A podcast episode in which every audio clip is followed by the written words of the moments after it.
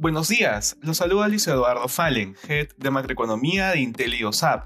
El día de hoy, miércoles 16 de marzo, los mercados registran avances mientras esperan la culminación de la reunión de la Reserva Federal y noticias desde Europa y Asia. De manera particular, en Estados Unidos, los futuros suben.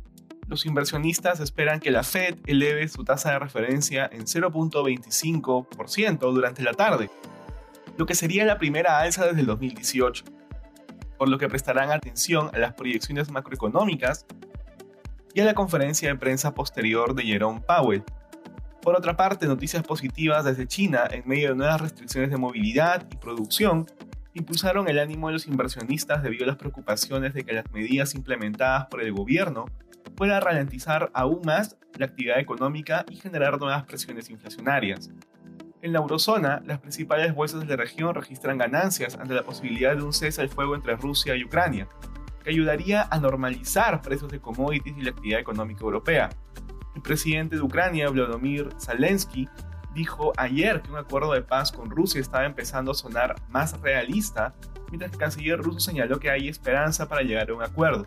Expectativas de un mayor estímulo económico en China también contribuyeron con las ganancias durante el día en los mercados de la región en Asia, el Hansen subió. El primer vicepresidente chino dijo que buscará vigorizar su economía y desactivar los riesgos en el sector inmobiliario.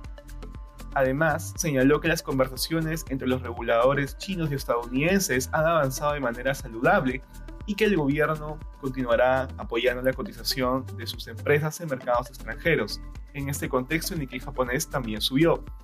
Respecto a commodities, el precio del oro registra ligeros retrocesos. Finalmente, los precios del cobre y del petróleo suben ante nuevos estímulos económicos esperados en China. Gracias por escucharnos. Si tuviera alguna consulta, no duden en contactarse con su asesor.